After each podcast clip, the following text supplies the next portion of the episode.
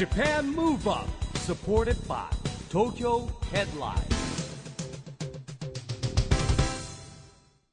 こんばんは。日本元気にプロデューサーの一木広治です。ナビゲーターのちぐさです。 Japan Move Up この番組は日本を元気にしようという東京 Move Up プロジェクトと連携してラジオでも日本を元気にしようというプログラムです。はい。また、都市型フリーペーパー、東京ヘッドラインとも連動して、いろいろな角度から日本を盛り上げていきます。はい。さあ、日本を元気にと言いつつも、私、うん。喉の炎症でちょっとお聞き苦しくて大変申し訳ないんですけれども。うんちょうどいいんじゃないですか？ハスキーな感ハじで。スキーな感じで、今日はちょっとお送りさせていただきますが、市木さんって何か小さい時、習い事とかされてました？僕ですか？僕はね習字やったな。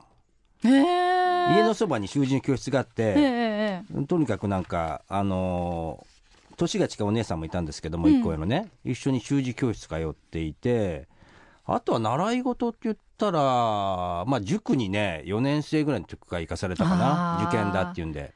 やっぱりうん、進学校をね、目指してね。進学校目指してでで習字もあのーほら級とかあるじゃないですか。はいはい。あで試験とか上がって。お持ちなんですか？いやお持ちほどじゃないんだけどなんかね高学年になる時に1回上がった級が下げられるわけ。ええ下がるの。だ例えば2級まで僕行ったんですけどなんかなんか下がるんですよ。でその後ちょっと納得いかないですね。納得いかなくてやめちゃった まあね、今あの、はい。手元に、えー東京ヘッドラインの最新号があるんですけど、EXILE THE SECOND の皆さんも多分ちっちゃい時からね、歌だったりダンスだったり、習い事されてたんじゃないかなと思うんですが。彼ら結構スポーツでしょでも。あそうかスポーツとかにね打ち込んだりね。サッカーとか野球とかねいろいろね、いろいろややってたと思うんですけど、はい。私なんかちっちゃい時ピアノとかバレエとか結構教室通ったんですよ。一つも実らなかったんですけど。だって 帰国子女だし。えー、でもやっぱ努力が足りなくてね、何も実らなかったんですけどい、やいや。今日のゲストの方は、うん。えーもう見事に花を咲かせた方です。ミュージシャンの畑真理子さんです。はい畑さんはですねピアニストでもあり歌手でもあり作詞家でもあり作曲家まあねいろんなことで活躍してるんですけども、でもねデビューは52歳なんですって、ね2009年デビューはい。でもねいろんなねあの即興でね曲作っちゃったりとかコンサートやったりとかですねまあ学校回ったりとかでいろんなことやってますんでですね今日はいろんな話聞けると思いますはい、楽しみにしましょう。この後はいよいよ畑真理子さんのご登場です。 Japan Move Up、supported by 東京ヘッドライン。この番組は東京ヘッドラインの提供でお送りします。Japan Move Up それでは今夜のゲストミュージシャンの畑真理子さんです。よろしくお願いいよろしくおたします。願いします。よこんばんはこん。ばんはまあ実はですね僕畑さんとは何度もお会いしてるんですけども、はいいまあ、いろんなところでですねはい、えー楽器を始めたのが3歳っていうふうに聞いたんですけど。そうなんです。ええ。ーうちの裏にピアノの先生がええ。たまたま住んでいまして、ーはいで庭続きで、はい。あの裏木戸から先生の家に無断で入れたという 状況だったので、えそこに潜り込んで、はい。えーちょうどその間ぐらいにみょうがとかしそとか、えはい。親が取ってきてと言われるようなものが植わってたので、はい。そのついでに先生の家に行ってピアノを壁越しで聴いてたっていうのがどうもきっかけええ すごいですね。ああ。一石二鳥も三鳥もありますね。そ。うです。だから先生のとこ伺ったら。えみょうがとかしそあの大葉とかが植わってなかったら行ってなかったかもしれない、えええで自分からあれですか？教えてくださいみたいな感じで。あのー多分ですね親がそこで天才だと勘違いをして、はい。あこんなに好きだったらええ。習わせてみようかしらって思ったんだと思います。なるほど。はい。へえで3歳からピアノ始めたはい。わけですよね、ええええで5歳でもうすでに自分で作曲して発表会、ええそうなんっていう。ですそれがですね、え。まああの動機が不純で、はい。先生のところに行ってきっちりとした楽曲だと、うん。間違ってるって言われるんですよね。はあ。何か間違えた場合には。はい。例えば「ド」って書いてあるのええ。に「レ」って弾いちゃったり、うん。4番の指で弾きなさいと言われてるのに5番で弾いちゃったりするとうん「マリコちゃんそこ違うわよ」と。うん。でそう言われるのが嫌でええ。どうやったら言われないかを考えたんです。あなるほど。じゃあそうするとじ自分で作っちゃう。自分で作ればそれが言われないっていうことに気がつきましてそれの前にですねあの譜面を立てるとこありますよね、はいピアノ。うんあそこに絵本とかを立てて、うん絵本の曲とか自分で勝手に作ってたんですね。なるほど白雪姫はとか言って。ええミュージカルみたいに。そうそうそう。へーそれでしたので、あの、先生のところで発表会に行くとき怒られるのが嫌だ。じゃあ自分であれだけ作れるんだから作って、それで出るって思ったのが多分きっかけですね。でも5歳って言ったら幼稚園じゃないですか？そうです幼稚園。幼稚園年長さんぐらいですよ。そそうですね。だから、うんあのずっと作った歌作りよくほら、はい。あのタモリさんなんかが外国の真似ではい口真似でやりますね、はい。あれみたいにずっと歌ってたんだと思います。当時日本はですねええ。コロンビアローズさんとか、はい。まあ、歌謡曲の創世期みたいなのが、まあ、テレビが始まっええ。てやっとカラーになったぐらいはい。だったので、え歌番組もいっぱいありましてそれでうん。覚えたものをいっぱい口で歌ってたのもきっと作曲のヒントになったんでしょうね。えああ時代ですかね。いわゆるええ絶対音感みたいなのを。絶対音感はですねもともと何かあったんでしょうけど私の先生がとてもとてもそのピアノの先生が怖い先生で、え私の前の人なんていつもおもらししてたんですよ、え。怖くて。相当なあらまたっていう感じで、そうなんです。ええでも私はあの見てお分かりのようにすごくそういうところは鈍感なのであまり怒られずに終わったんですけど、その先生が、うん。まあ便利だからっていうことなんですね。絶対音感をつける訓練を、バチャーンってピアノ3つ4つの音を弾いて何の音私が弾いたか当てるとか、ええそれからなんか曲を先生が弾いてそれをそのまま楽譜に書く取るとか、ええそういうことを必ずなさってくださった。ええ絶対音感ってね。だってで広瀬香美さんがね絶対音感あるあって番組出てもらって聞いたんですけど、はい僕はもう、えー人生上2人目の絶対音感を持ってる人と、そうですか、ええ生まれつきじゃなくて養えるものなんですね。養えますね。はいはい。そう。で、まあ生まれつきの人ももちろんいますし、えでもこれ結構ね、日本人がとても大事にしていることで、私はアメリカに行っても、それから娘がちょっとヨーロッパに行っても、うん。絶対音感だって言うとみんながドイシャーンってびっくりするんですよ。びっくりしますよね日本以上上に、もうお化けのように扱われます。あ。だから日本がやっぱりちょっと絶対音感信者がいっぱいいるんですね。ーなるほどね。なるほど。あでもそういったことで即興でもう今となってはこんな感じで、じゃあ畑さんお願いしますって言ったらその場でさーってそう、そうです。作れるんですよあね。なたはグレーのタートルで、そしてエチキさんは赤いネクタイ。そうよ、今日は FM にお邪魔しています。土曜日、みそ、まあこんな感じですね。なるほどねリスナーの方に見えないですけど僕らの洋服をね表完現していただいて表現してくる、すごい。今うん。のちゃんと撮ってますよね、ジングルにしたいですね。毎週ね。本当ですね。すごい。毎日じゃあもう降ってくるんですか？なんか見たものが自然と音楽になっちゃうああのね、自動販売機と同じでして、自動販売機。ええ100円を入れないと出てきませんでしょ？はい。だから作るって言わないと出てこないんですあー。スイッチを押さないと、ね。えだからよくあのお風呂に入って浮かんできましたとか、うんあのギター鳴らしてて浮かんできましたって方ありますけど、うんそうではないんです作れって言われたらその時にガチャって出てくるって言われるとそういう感じすごいね。すごいですよね。でも職人ですよね。ごで52歳でデビューっていうことは。なんでもっと早くデビューしてればよかったじゃないですか。デビューしたいってずっと花は咲かせてたんです、はいええ。でもその花に皆さんがお気づきにならなくて、ええ。私も花ここで咲いてるんですけど誰か摘んでくださいってずっと言ってえ早何十年。ええ畑さんの有名なとこであのねあのごきげんようってフジテレビの小堺さんの番組のオープニングテラカン曲とごきあげんようでねけらかんとってあれですね。あれえでもじゃああれはじゃあ52歳以降ってことですか？52歳以降です。あそうなんですか。へそうなんへです。えええそれでもずっとだってもう5歳から作り続けてきたわけですよね、えー、作りつけまでもうあの頼まれなくても郷ひろみさんよとか 野口五郎さんよとか、もう西城秀樹さんよとかそれからまあ古くはザ・ピーナッツよとか、もういっぱい作ってたんです。ただですねどこにどうやって売り込んだらいいか分からずになるほ、ど。まあ、ある時とある会社のコマーシャルソングを勝手に作って、それをテレコに入れましてですね、うん。その会社の本社に持って行って、ええ。社長出せって言ったことがあります、当然出てきませんでしたけどね。ええええーでも一番最初のじゃあきっかけといいますかこのデビューのですか、はい。えーっとね私その私の作る歌は生活に密着した歌なので、はい。恋愛ものではないんです、うん。うん。なのであの奥様方にちょっと小さなライブをしたらとても、はい。あのまあ、褒めていただきまして、えー。例えば肉まんをチンしすぎちゃった歌とか、えまあ、洗濯機の中で うん。全部干すはずだったのに一個べちゃってくっついてた片っぽの靴下を干すの忘れちゃったあの嫌な感じとかを歌っておりましたらあ、えー、とファンの方が増えてでそれで少しずつ大きくなっていったというそういう感じですね。えー。妹さんも一緒に音楽活動されてたんあです妹はですね変なやつであの私は、まあ、これラジオで言っていいかどうかわかんないですけどむっつりスケベのようなはあ。むっつりおかしい人なんです。えー。なので詩を書かせるとおかしいんですけど、ええ。実は A 型のとてもきっちりした、はあ。ええ。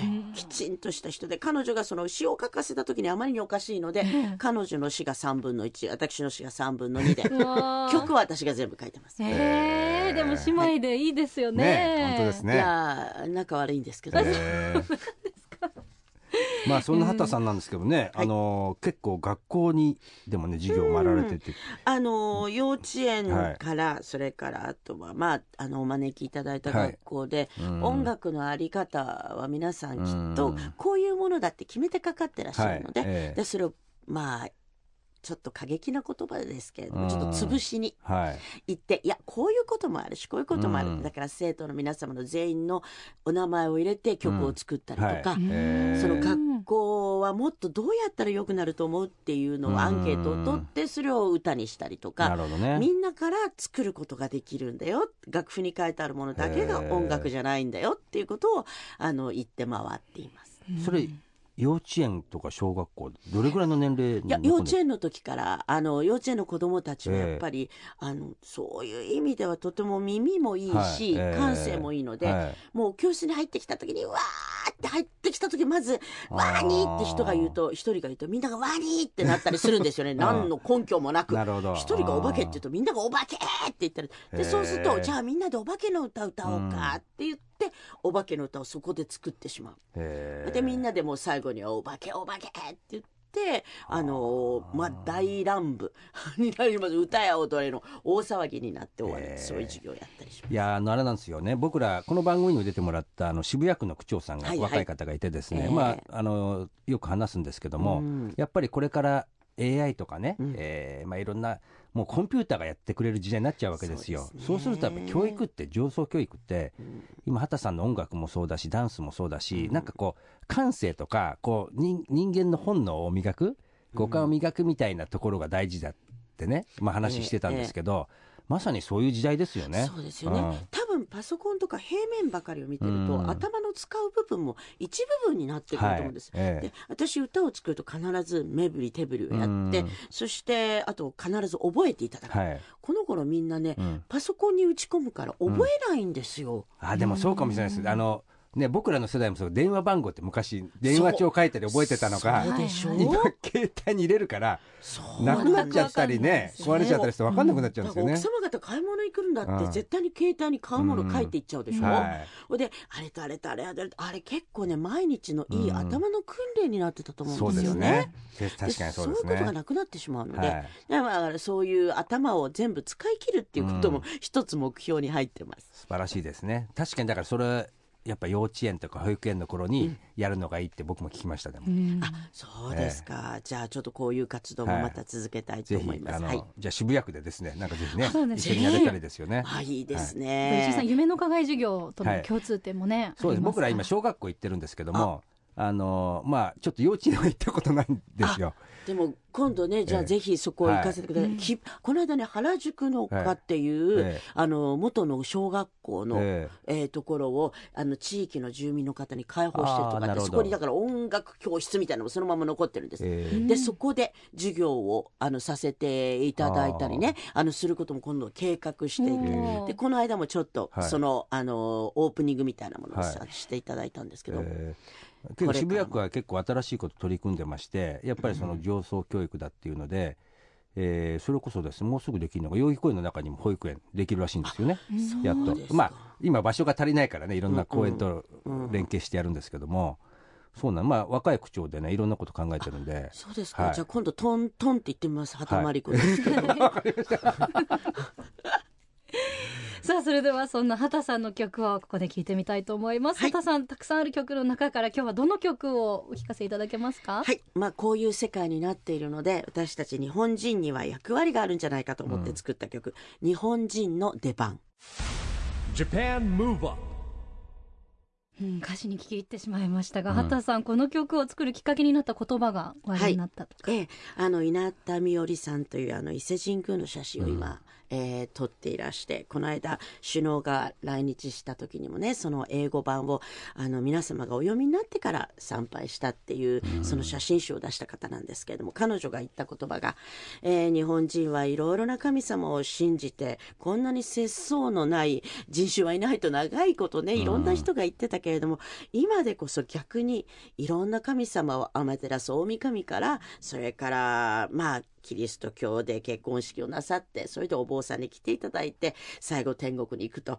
でそういういろいろな神様を一生のうちにあちこちの場面で信じることができる日本人が今でこそこの神様の戦争のようなものをねなくす何か一端が担えるんじゃないかってことをその出版記念の時におっしゃったんです。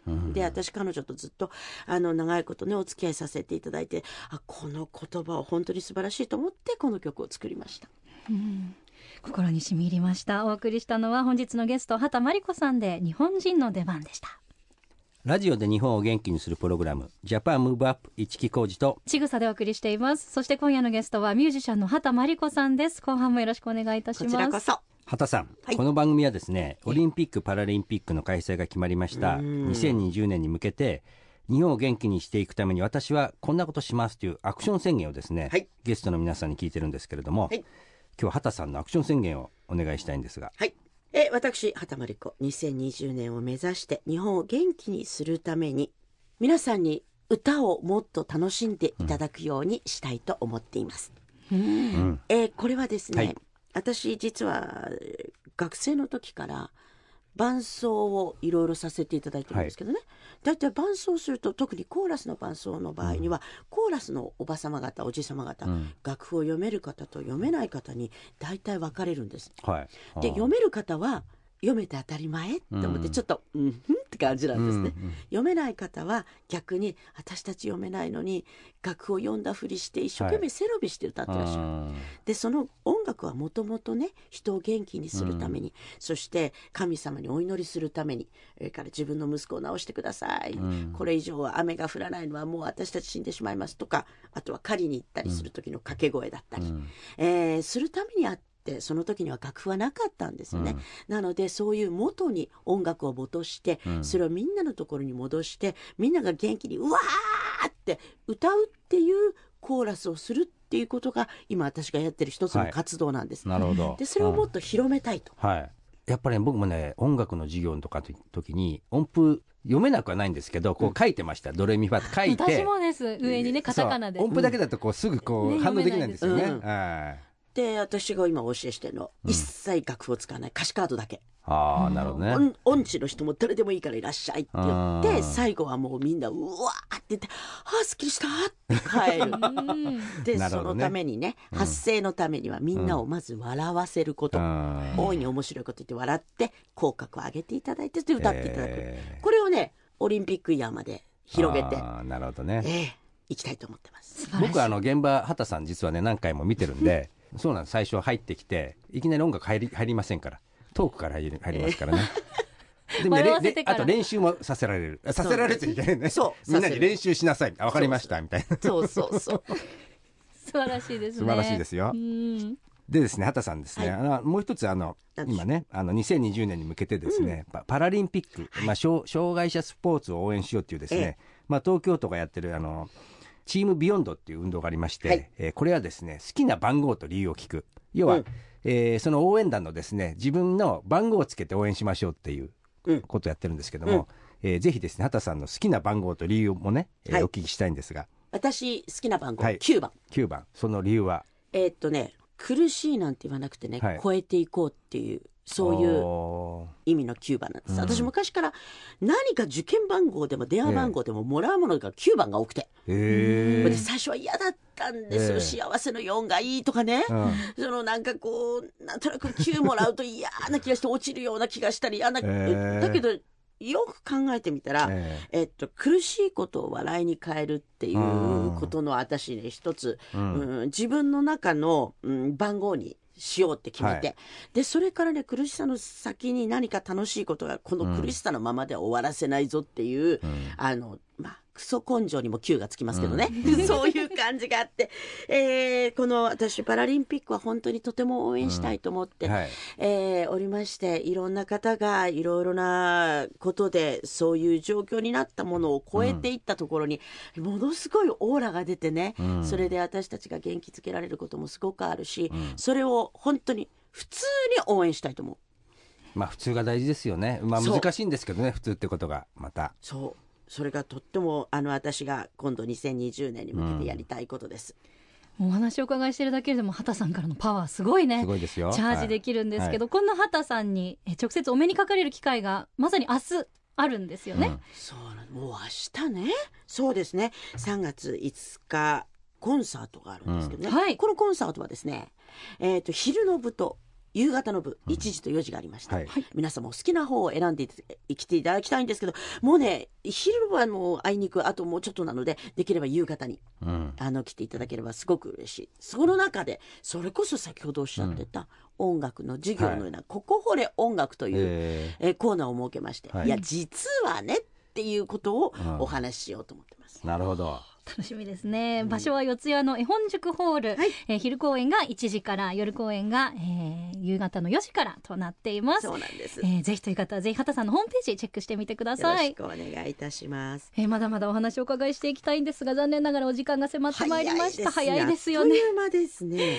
えー最後にぜひもう一曲お聞きしたいんですけどどの曲にしましょうか？えー、とでは「あなたが」という曲をお送りします。これ皆様に実は、えーこのことを考えて聴いていただきたいという私からのリクエストがあるんです、大好きだけど好きって言えない人のことを考えて聴いてください。今夜のゲストは畑真理子さんでした。どうもありがとうございありがとうごましたございました。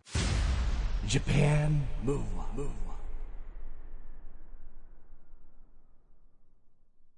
今日のゲストはミュージシャンの畑真理子さんに来てもらいましたけどもいやー面白い話がいっぱい聞けましたね。本当ユニークな方で素敵ですよすねごいですよね。もうだってどんなテーマでも曲を作っちゃう、うん。ね、そして僕は一番共感したのはですね音符が読めなくても大丈夫よと。ね。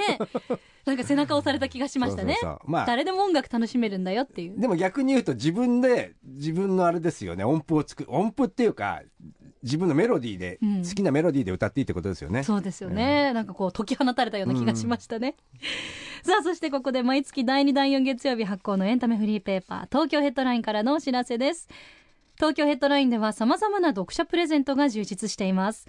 公開前の映画先行試写会招待やイベントの無料招待券アーティストの非売品グッズなどなどあなたがどうしても欲しくなるプレゼントがあるかもしれませんよ。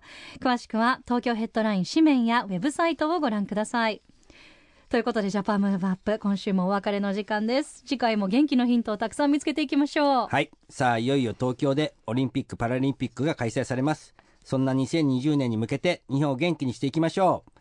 Japan Move Up お相手は市木浩二とちぐさでした。それではまた来週。 Japan Move Up supported by 東京ヘッドライン。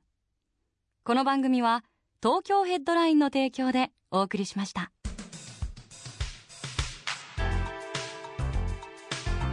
Japan Move